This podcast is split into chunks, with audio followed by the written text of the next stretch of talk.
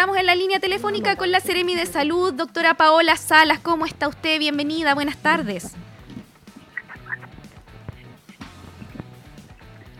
Aló, muy buenos días. Bien, ¿y ustedes cómo están?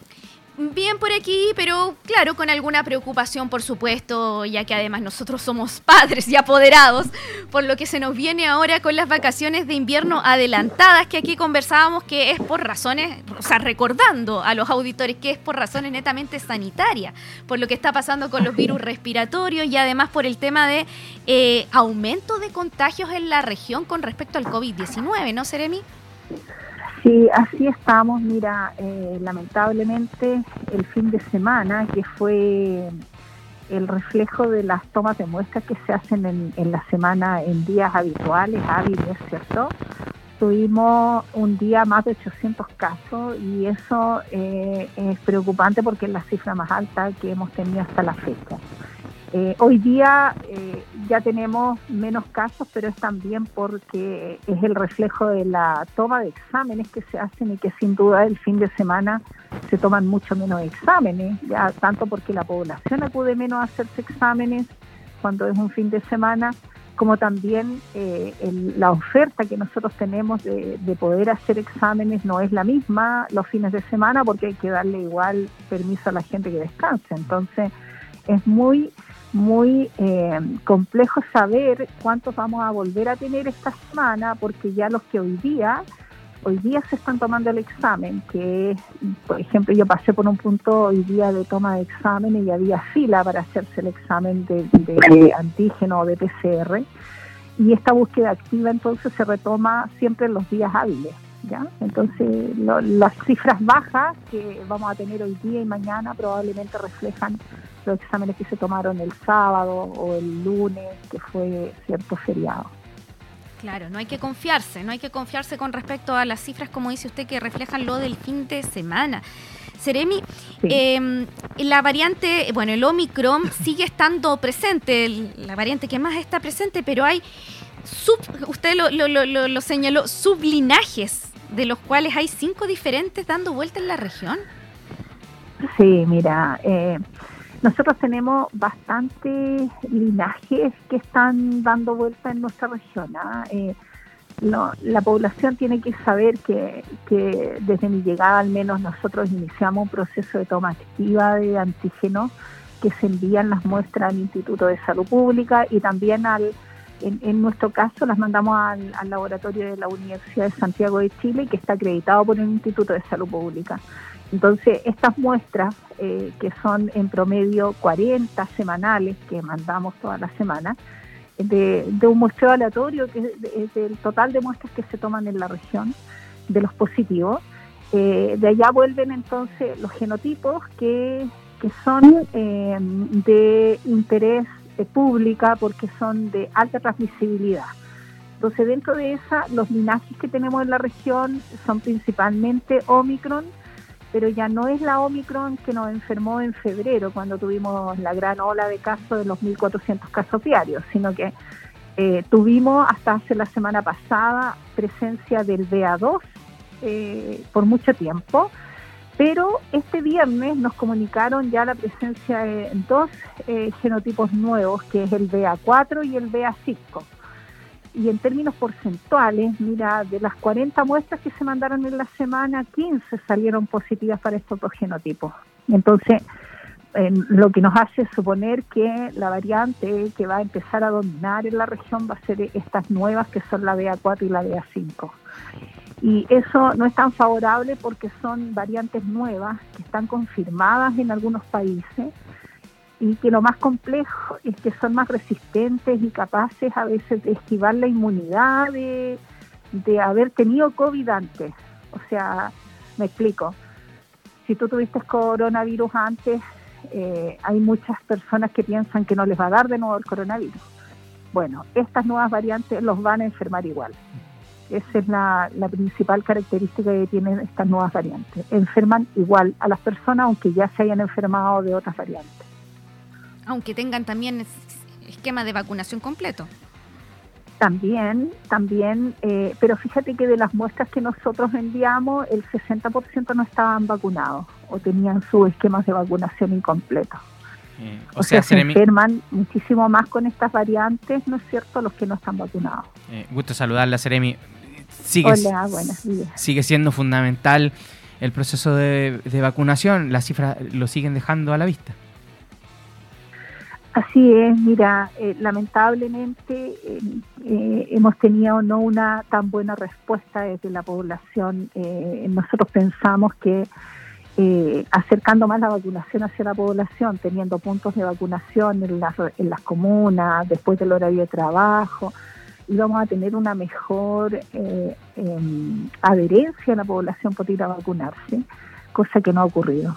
Eh, pensamos que es porque la gente cree que ya no estamos en pandemia, pero por ejemplo las variantes nuevas que tenemos hoy, que fueron diagnosticadas este viernes, la BA4 y la BA5, son las que están predominando en este momento en África, en Estados Unidos y también en muchos países de Europa. Entonces, nosotros queramos o no, somos un mundo globalizado y se van a ir produciendo nuevas variantes si no cortamos eh, la transmisión de, las vías de contagio y eso quiere decir que estemos más del 85% vacunados y manteniendo las medidas de precaución básicas, que son el lavado de manos, el uso de la mascarilla, ¿cierto? Y ventilando los espacios. Entonces, mientras eso no ocurra, van a ir apareciendo las nuevas variantes y nos van a ir complicando todavía más la pandemia, sin que se pueda terminar. Claro. Eh, doctora, eh, bueno, se hablaba de una quinta dosis, que la ministra de Salud ya confirmó que, o sea, se va a, dar a conocer en los próximos días si es que se va a tener que aplicar una quinta dosis. Le consulto, bueno, en su calidad de, médico que ha desarrollado ya anteriormente hacer Ceremi un trabajo em, en el ámbito de investigación, usted sabe que o sea, ¿usted considera que sería necesaria una quinta dosis considerando lo que nos acaba de decir, que están apareciendo cada vez más subvariantes? Mira, siempre es muy importante que, nuestros auditores eh, tengan claro que las nuevas variantes, eh, cuando tú estás sin ninguna protección inmunológica, sin ninguna vacuna, es el peor escenario para la persona porque ni aunque haya tenido coronavirus, estas nuevas variantes cierto los enferman. Ahora, cuando tú has tenido un esquema de vacunación completo, favorablemente las variantes te enferman, pero no te enferman gravemente, como para ir a la UCI o fallecer por coronavirus. Entonces, lo que tenemos que tener claro es que si nosotros queremos estar protegidos de no enfermar gravemente y no fallecer, tenemos que poner, ponernos la vacuna, porque la vacuna es lo que impide que tú, cierto, te agraves. Ahora, no impide el contagio. Aquí el problema es que la gente se olvida del lavado de manos por 40 segundos, del uso de la mascarilla, está en lugares cerrados con otras personas y no ventila, no abre las ventanas y las puertas y eso es lo que produce este gran número de casos que estamos teniendo enfermos que favorablemente por la vacuna no se han muerto. Claro que sí. Eh, la, la forma en que se están presentando los síntomas del COVID eh, ha ido cambiando también. Tengo la sensación, esto es una cosa de, sensaciones nada de que como que da más fuerte ahora, por decirlo en un modo muy coloquial. Sí, cierto es como, mira, eh, también se debe a que el virus eh, va haciéndose cada vez más malo, mm. por decirlo de una manera simple, porque él va generando mutaciones ya de virus que estaban mutados. Entonces, también esto epidemiológicamente va generando cambios en la sintomatología que produce, ¿ya? Porque si tú eh, te fijas, las variantes menos agresivas puede que te hayan tirado a la cama un día, ¿no es cierto? O, ni siquiera vas a la cama, sino que tienes mucha congestión y, nada de fiebre, por ejemplo. Pero con las nuevas variantes, el virus va ganando en virulencia, que se llama, que es cierto, haciendo que el cuadro clínico se vaya empeorando. Por eso es tan importante estar vacunado, porque si tú estás vacunado, esos síntomas pasan a los dos días y no son tan tan eh, eh, invalidantes, le llamamos nosotros en el área de salud, ¿cierto? O sea, no te dejan tirado en la cama, sino que tú puedes estar incluso haciendo teletrabajo desde tu casa en aislamiento.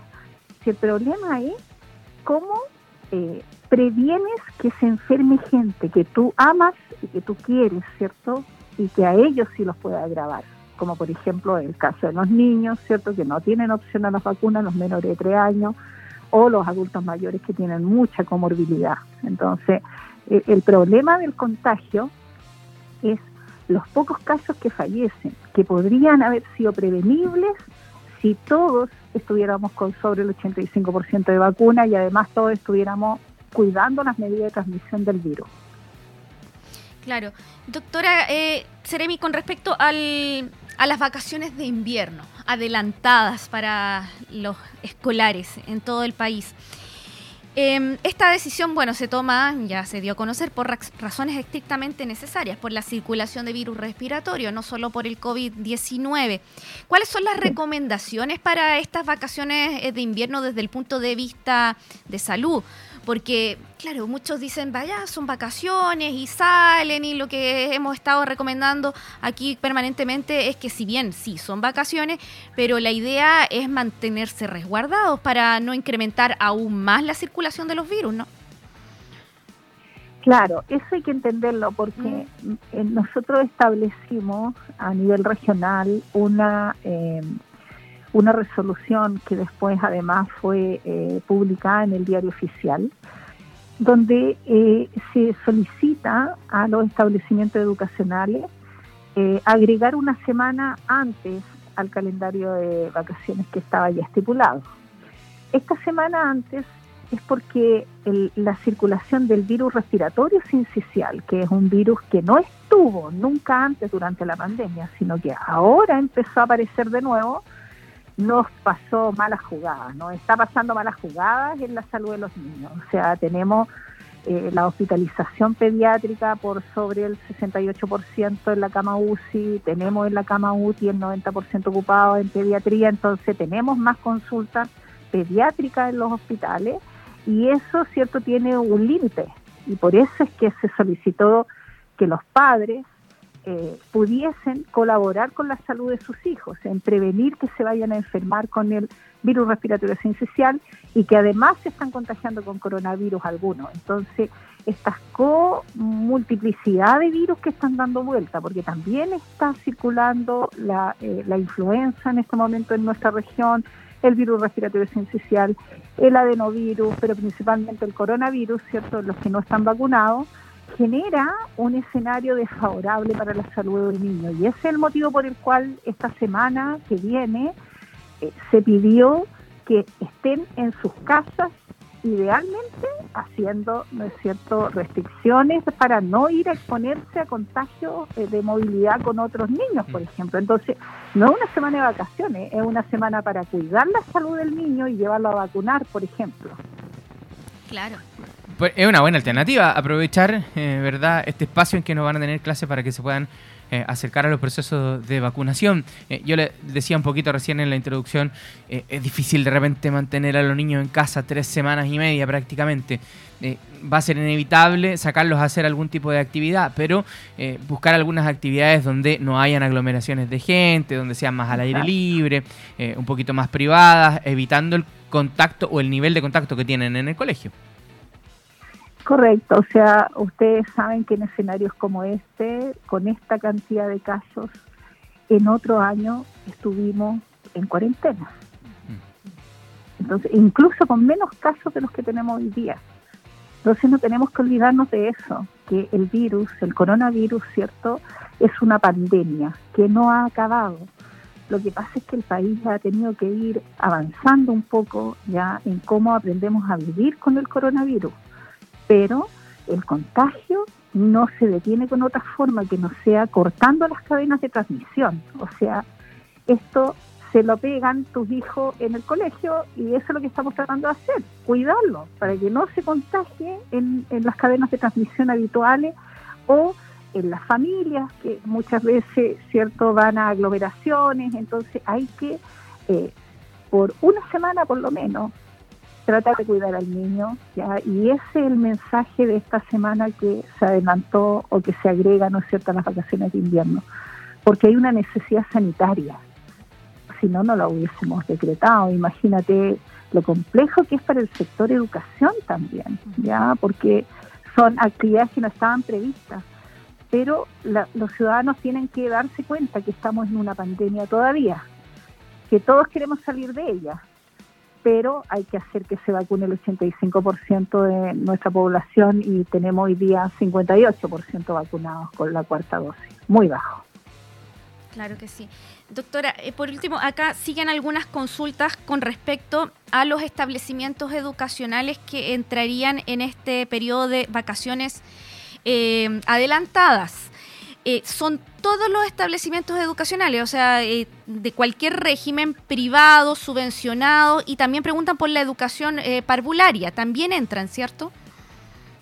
Sí, todos, absolutamente todos, públicos, privados, ya solamente los establecimientos de muy alta vulnerabilidad se va a entregar alimentación, porque, cierto, hay que cuidar también la alimentación de los niños pero en esos lugares es solo para la entrega de alimentación que está autorizada entonces el contacto con las familias, pero todos, públicos, privados, todos tienen, eh, por eso fue publicado en el diario oficial, ¿cierto? Em, la instrucción de tener una semana eh, para el cuidado de la salud de los niños.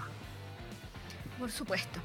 Ahí vamos a estar reiterando nosotros también por nuestra parte el llamado a las familias a que consideren sobre todo el motivo por el cual se están eh, otorgando estas entre comillas, vacaciones adelantadas, porque la verdad es que es por motivos estrictamente sanitarios y que son para proteger, proteger a los pequeños, proteger a, la, a las familias enteras en el mm. fondo, porque si un pequeño se contagia, lo más probable es que lleve, eh, se disemine la enfermedad por toda la familia y en muchas hay adultos que también son grupos de riesgo y que pueden enfermar de manera grave.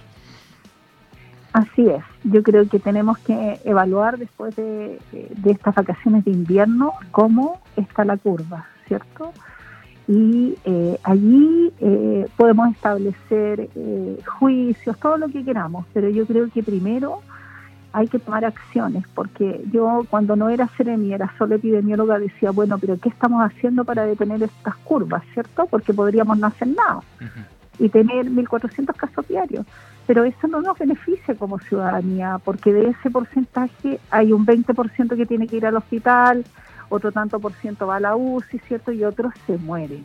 Entonces, si podemos evitar una muerte, esto vale la pena, especialmente si son menores de edad. Estoy absolutamente de acuerdo.